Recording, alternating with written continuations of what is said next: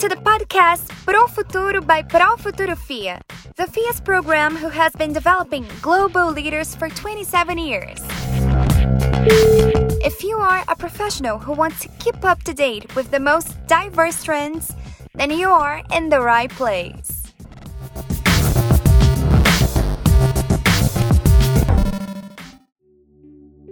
The most helpful way to control the pandemic advances is to stay home and keep social distancing. But one of the main consequences of the quarantine is closing of stores and the commerce. That being said, it's common that people fear running out of food and other supplies. On this episode, we're going to talk to Fábio Cerquinho, professor of operations at Profuturo FIA. Professor Cerquinho is also part of the core of the Excellence in Supplies. Professor Cerquinho is going to explain the situation and the impacts of the new coronavirus in this area. Professor, thank you so much for being here with us today. Hello, Leah. Thank you for having me here. Professor, first of all, how's the supply chain and operation area situation at this moment? The field of operations is an essential part of all kinds of organizations, including government, NGOs, and private firms from all sectors. We should mention that without operations, which include people, processes, equipment, IT systems, and all sorts of transportation, uh, the so called supply chain, you cannot operate and deliver your products and services. With the coronavirus pandemic spreading to more countries and affecting more and more people, the entire production and service systems are strongly affected. On one hand, there are systems of operations that are under severe stress due to increased demand, such as many hospitals and some health equipment industries, while others are in the position the situation. For instance, there is almost a complete paralysis in the airline industry or in the show business, to mention a few. It's something that never occurred at this scale and with this duration. And so governments and companies have had difficulty to keep even essential services working. We used to say that uncertainty and the variability are uh, devils for operations. And so you can imagine the nightmare from this pandemic for people working in this field. What can the professionals of this area do to prevent the chaos? This is a good question. Day to day management of the operations includes the functions of purchasing and logistics, and including contracts and the relationship with suppliers, cross production processes, and the delivery of products and services to customers. It then depends on the interaction of different functions and it also includes interfaces with other areas of the company with emphasis on planning the allocation of resources to meet the expected demand.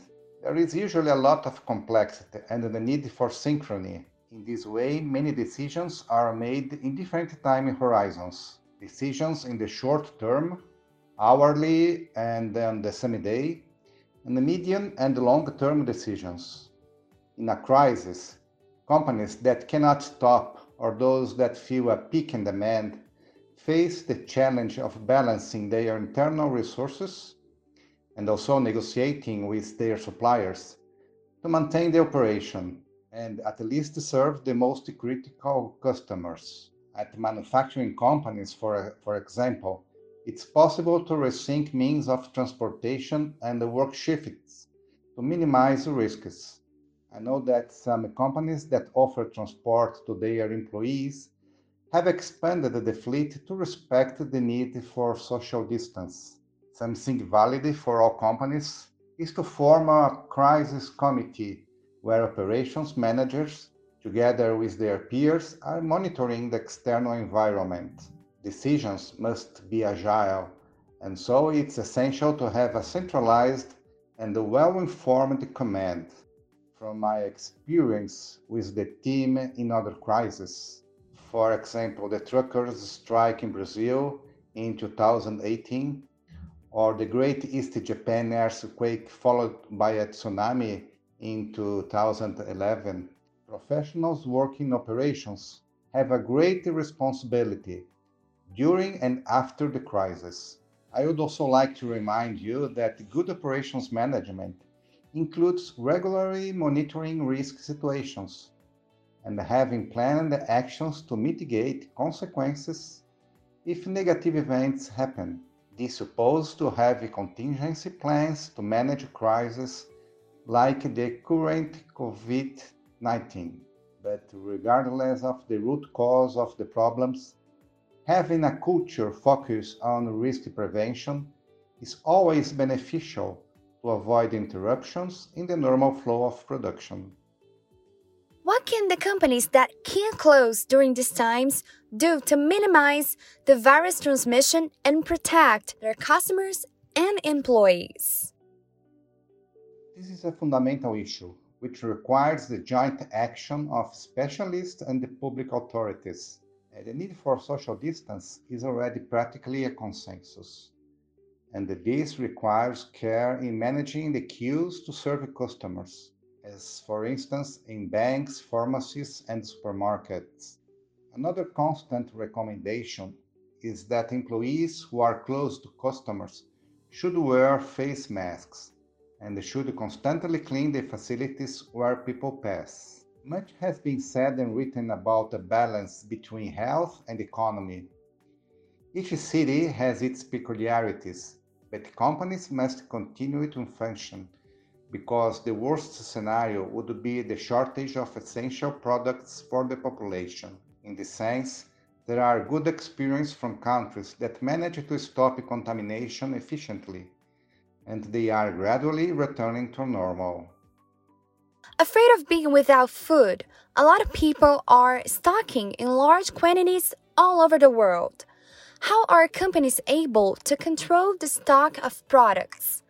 Also, what is the main difference from a physical store to a digital one on this matter? Yes, this really happened in the first moments of the crisis due to the news and the first cases in each location. In addition to the uncertainties regarding the severity of the disease, there was a lot of mismatched information. So fear spread and made some people's behavior disproportionate. I believe that in general this first wave has already passed and the occasional shortage of products has been largely remedied. I followed the actions of some retailers who knew how to anticipate and stock products that would be predictably more sought after, such as hygiene material, soaps, etc. Lack of products with more severe impacts is related to medical treatment equipment and protective materials for the care of patients. It seems that the case of ICU respirators is the most critical, and this has sparked a war between countries as production was very concentrated in China. Certainly, there is an important learning here. Government should help companies to rethink their purchasing strategies, as the concentration on a few suppliers only due to a lower price is something that may have associated risks that would not be worthwhile. On the other hand, we are concerned about the sharp drop in demand for many other goods. This is the case of fuels, whose drop reached 50%. Companies have to adjust, especially those that have been most affected and have a high fixed cost. Here, the action of governments in helping these sectors and companies is an essential element and is already happening. With regard to stocks, there are three points to take into account. First, the quantity, obviously. Second, where the products are located and the easy of access. And third, finally, if there is a way to carry out reverse logistics, that is, relocate products between stores. The companies that have previously dedicated themselves to solving these points can have more flexibility.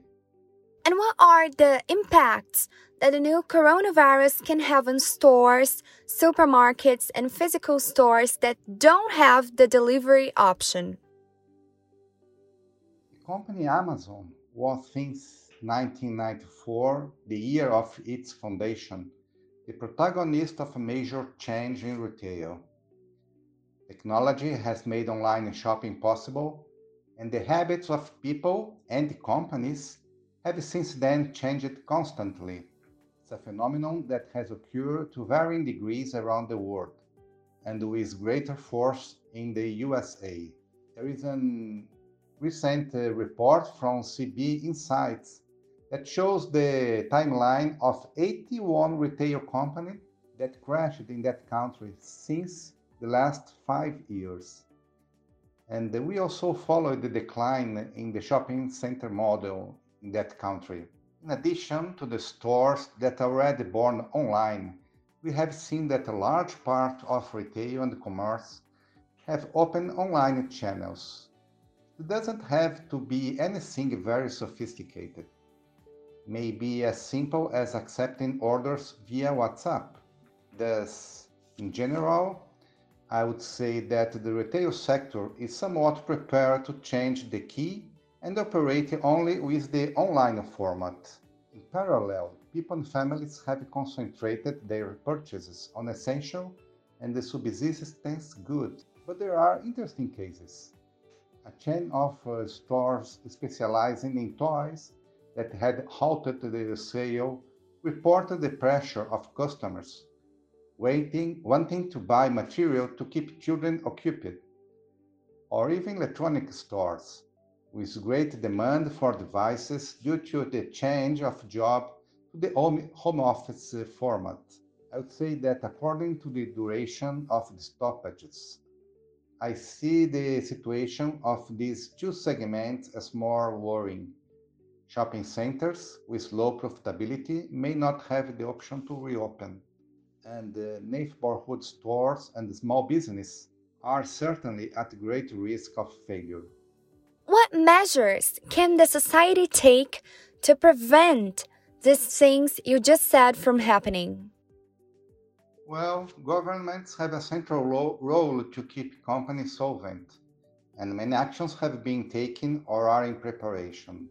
What I see in a macro way is that globalization, which was already losing strength, is going to be revisited in many critical segments. Risk management by companies in choosing their suppliers will certainly gain momentum, but also government policies to protect critical segments should be carefully reviewed, not just in the case of a global pandemic like the one we have now, but also in other situations, like we already have had in the past wars, revolts, earthquakes, and floods or fires strikes, and other events that demand adequate policies for, for prevention and mitigation. Having a single country or region as a source of products and or services on a global scale is and will always be very risky. And so making this type of option only due to issues of scale and lower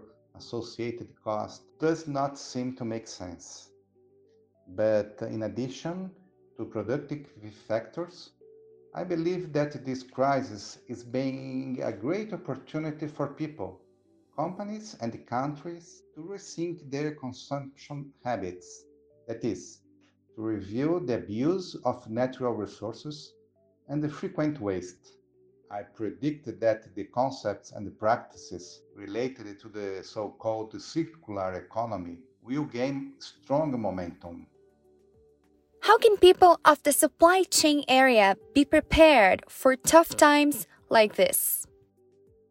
Since the end of the 90s, the study of risk associated with the supply chains have been carried by academics with the related interest on the part of companies and managers. I can mention the case that occurred in 1998 with the Toyota Company, which at the time was a great reference for excellence in supply chain management. There was a fire at the facilities of a supplier for the brake system that was used for reasons of standardization and uh, cost reduction in the majority of vehicles sold by the company worldwide. At that time, Toyota had a policy of maintaining most of its suppliers in Japan. And so, in a few days, it saw the parts small inventory run out and the shutdown of many of its plants. The case is called Aisin, the name of the supplier, and is reported in a very interesting article in the Sloan Management Review of that year. It was a tough crisis for this OEM, and a lesson for them and for all major global companies since then. Yes, it must not be forgotten that cost reduction actions and the policies can compromise not only quality, but also increase other risks. Some conclusions from this event. Well, just in time policies, adopting a single supplier, or generalized standardization of items, and other actions of this type must always be implemented with a careful analysis of the associated risks. The following trade off became clear for companies. The greater the operational efficiency in the supply chain, the greater the risks associated with the operation, meaning the possibility of problems, uh, in particular disruption. It's interesting for me that right now many people are claiming, wow, the world will never be the same. Really, it may be, and hopefully this would be true in a positive way. But we cannot be naive and think that the good lessons taken from this pandemic will be automatic or that they occur without a painful and costly process of reviewing habits and practices, both for people and for companies and governments. And our last question, Professor Do you have any advice, any tips for the professionals of these areas? Yes, Leah. I would highlight some points that are not new but are worth remembering.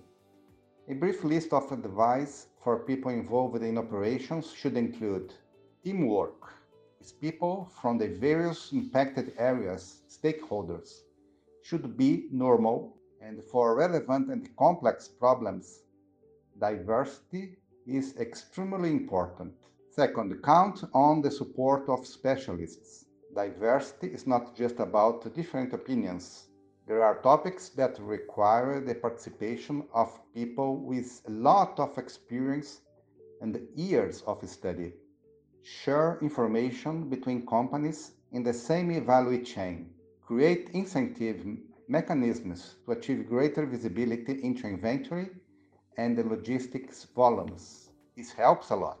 And finally, always pay attention to the weakest link Check the convenience of creating redundancy on critical systems. Simulate and try to anticipate problems that are not easily identifiable. Doing more tests and checking before releasing new products and the surface would always help. As mentioned before, choosing to have only one supplier can be a good and valid option, but as long as there is the possibility to quickly activate a third party without harming or interrupting the operation of service. Professor, thank you so much for being here with us today again. And thank you for explaining all these important matters on the operations area at this times. Thank you, Leah, for the invitation. It was a real pleasure. Thank you, listener, for being here with us today, too. Stay tuned for more episodes about the impacts of the coronavirus on diverse areas. As you already know, once again, stay home. See you next time.